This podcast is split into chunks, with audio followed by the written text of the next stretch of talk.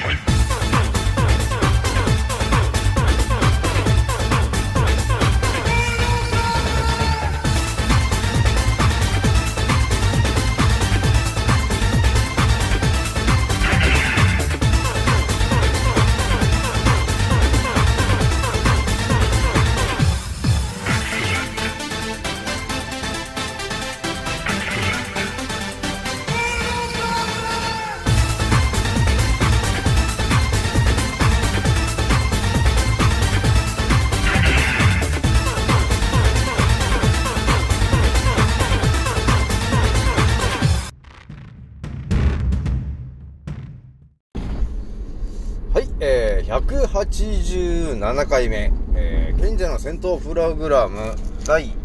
84弾ですね。始めさせていただきます。創造戦オメガ号、宇宙一の免疫力マスター、青木丸でございます。今から話すことは私の個人的見解とおとぎ話なので、決して信じないでくださいね。はい、ではですね、今回ね、何をね、お伝えしようかと思ったんだけど、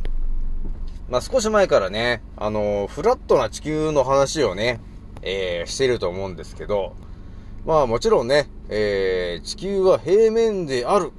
えー、というところがね、だいぶ真実になってきちゃってるんで、えー、皆さんね、聞いてる皆さんもね、え、地球は丸いんだっていう思考は思考でね、取っといてもらって、え、もう一つね、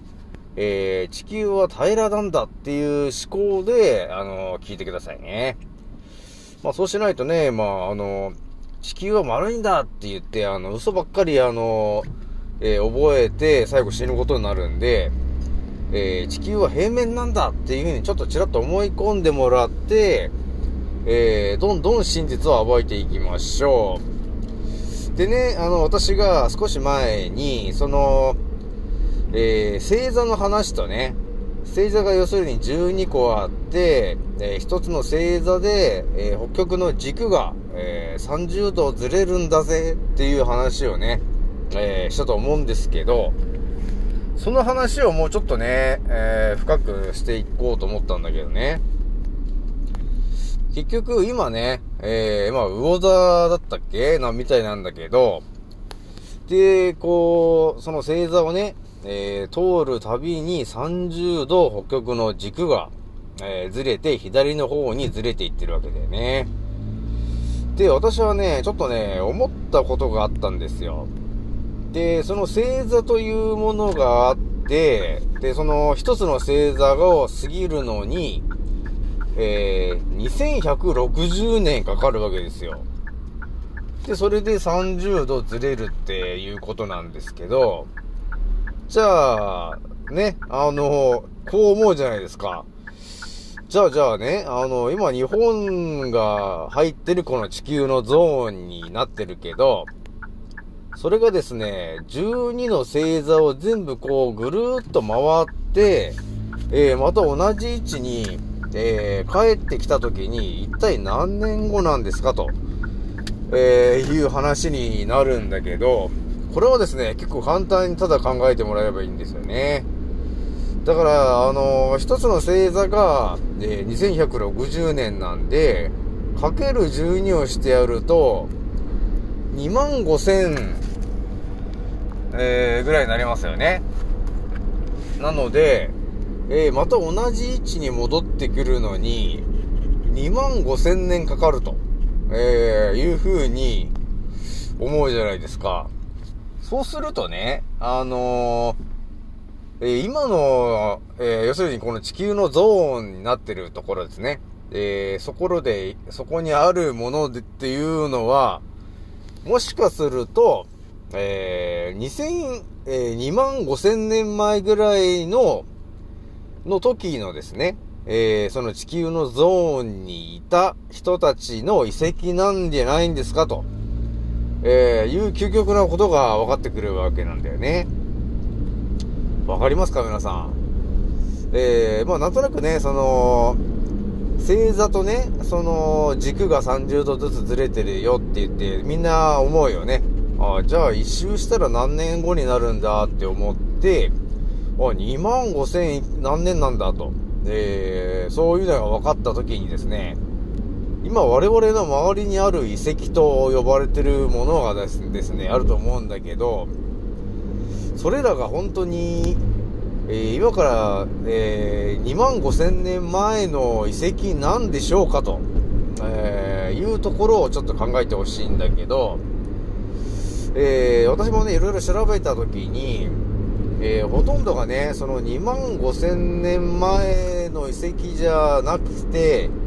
えー、なんていうのかね、この2160年の今のね、このタイミングののどこかで、えーただ我々のテクノロジーを使ってですね、その遺跡というものを作って、えーあたかも、えー遺跡発掘されましたっていう風に嘘をついてる人たちが結構いるんですよね。まあ代表例がエジプトの話ですけどね。まあソフィンクスもね、あの、ピラミッドも全部、あの、自分たちで作って遺跡だって、あの、嘘ついてますけど、まあそういう形でね、えー、えー嘘をね、ついてる人がいっぱいいると、えーいう話があるんだけど、でね、私がちょっと思ったのがね、あのー堀があるような建物の話、ちらっとしたと思うんですけど、それは日本のお城だったりね、あとは五稜郭って函館とかにあると思うんですけど、えーあとはアメリカのペンタゴンみたいなね、ああいう星型の、えー建物があると思うんですよ。要塞みたいなね。で、あれがどうやらね、多分、私が想像するに、今から、えーちょうど、一周前の、えー日本と、えーと、地球を仕切っていた、えー文明の人たちが作った建物が多分それなんだなと私は思ったんですよね。なので、えー今から2万5千年前の、に作った、えー建物がその、五稜郭みたいな、えアメリカのペンタゴンみたいなね、その星型の、その、要塞みたいなものたちなんですよね。で、その話でいろいろね、えまた調べたときにですね、あのー日本にも結構あると思うんですよね。なんていうのかな、そのヨーロッパ風の建物が結構あると思うんですよ。なんかね、日本にはちょっと雰囲気合わないよな、みたいな感じがするんだけど、結構ね、あるんですよ。日本をよく見てみると。で、それらはですね、あたかも、あのー日本で作られたみたいな感じのことを言ってるんだけど、でもね、その作りとかね、えー作ってるレン、あの、使ってるレンガとかを、えー見てもらったときに、間違いなく今の世代のテクノロジーで作ったものじゃないなと、えいうぐらいの耐久力がものすごい、えー作りの、えーその洋風なお城というか、そういうデザインなものが結構日本にはあるんだよね。で、まあ私が、えー知る代表例で言ったら、まああれかな、埼玉県のね、あの川越っていうところにですね、えー、埼玉のその銀行があるんですよね。りそな銀行って銀行があるんだけど、その銀行の本店があった場所っていうのはですね、本当にヨーロッパ風の、えー、その屋敷みたいなところが、えー、銀行でやってたんだよね。で、日本をね、えー、その銀行とかで見てもらった時に、ほとんどの銀行がなぜかその洋風の、えーヨーロッパがでを目指してなんか建てたのかなっていうような作りの、えー銀行がけある、結構あることに、えー気づくと思うんだよね。で、それがなんでなのかなと、えいうことになった時に、これがですね、意外な話なんだけど、その洋風なね、え、建物が日本中にはあるんだけど、で、その洋風な建物というのは、えー、もしかするとなんですが、今から、えー、2万5千年前に建てられた可能性がある、えー、その洋風の、え、お城、え、みたいな建物たちなんですよね。なので、ものすごい耐久性がしっかりしているもので、え、頑丈なんだよね。で、それらは私が思うに、江戸時代とか、その頃もあったと思うんだよね。その建物たちはね。で、その歴史上の人たちは、それが一体何であるかはわからないんですけど、とりあえず家のような建物なんで、えー、そのやっぱりね、権力のある人がそこを、に住むようになっていたと思うんですよね。で、そのね、えー、ゲスどもで言いますね、今のね、支配層どもはですね、その洋風の、えー、建物が一体何であるのかと、えー、いうのを事前にも知っていてですね、それは本当に2万5千年の大昔に、えー、今のね、え、地球という範囲を、え、支配していた、え人たちが、えいたんですよね。で、その人たちは、え空のエーテル層というところから、え磁力を引っ張ってきて、え水銀をうまく利用してですね、その磁力を溜め込んで、え水と音を使ってエネルギーを放出して、え、電気を作っていたっていう、えー、種族の人たちなんですよね。っていうところまでまあ分かってて、えー、なのでね、その支配層の人たちはですね、そのヨーヨーロッパ風の建物がですね、日本中にたくさんあることは、えー、誰かしらが気づく可能性があるので、えー、大火事とか、そういう、えー、火事をね、たくさん起こしてですね、えそのヨーロッパ風の建物を、えー、火で燃やしてしまってですね、消し去ろうとして、いろんなところで火をつけて火事にしてるんですよね。という歴史がね、過去あるんだけど、で、それの生き残った建物が、要するに支配層の、えー、管轄の、えー、銀行とかね、えー、そういう支配層に直属のですね、えー、駒となっている組織に、えー、渡したと、えーいう歴史があるので、銀行に多いっていうのは、要するに、そういうことになるんですよね。えー、日本、今の地球を支配してる奴らがですね、えー、それ銀行で使ってくれよっていうことで、えー、日本からね、金をむしり取るために銀行というものを設置した。で、ちょうどよくね、耐久性の良くて、貴族が住むような、えー、そういう身分の高い人が住むようなね、えー、雰囲気の、えー、ヨーロッパ風の建物を、え残しておいたやつをそこに住めと。え、そこを使えと、え、いうふうに言って、え、銀行とかね、そういう今の権力のある人たちが、えそのヨーロッパの建物ですね、ヨーロッパ風の建物、要するに、え2万5千年前の建物ですね、えそれを住む、そこに住むように言ったっていう可能性が高いなと、えいうことがあるんですよね。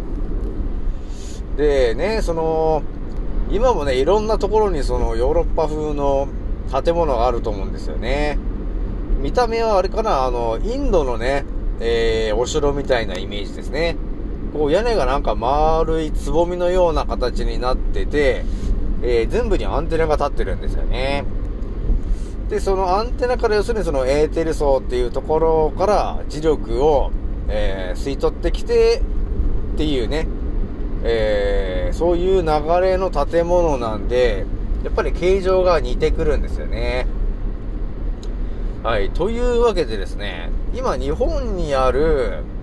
あのー、銀行が使ってる建物とかね、あのー、レンガのね、えー建物とかがあると思うんですけど、もしかすると、今のね、2160年の今回のね、えー、中で作ったものではなくて、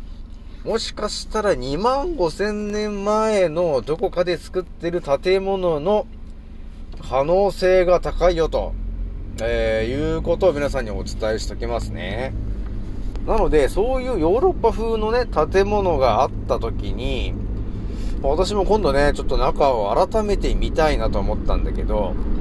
どういう作りになってんのかなと。その磁力をね、えー吸収して、えーそれを増幅させて、えー電気に変えるっていうシステムが備えられてる建物になるので、いろんなところにですね、あのえー気づくものがあると思うんですよね。特に私のこのアンカーを聞いてもらってる方は結構ビンビンだと思うんで、あれあれこれはっていう、この形はとかね、えー、いろいろあると思うんですけど、そういうものがね、分かってしまうのかなっていうふうに思うんですよね。なので、今回ね、私がスポットを当てたのがですね、えー日本にまだ残っている、えーなんで日本にそんなヨーロッパ風の建物があるのっていうところでね、えーその理由も今回ね、えちょっとペラってみたんですけど、まあそういう視点で今ね、また改めて自分の住んでる周りね、特にね、えー住んでる周りにあるようなよくわからないヨーロッパ風の建物、あると思うんですけど、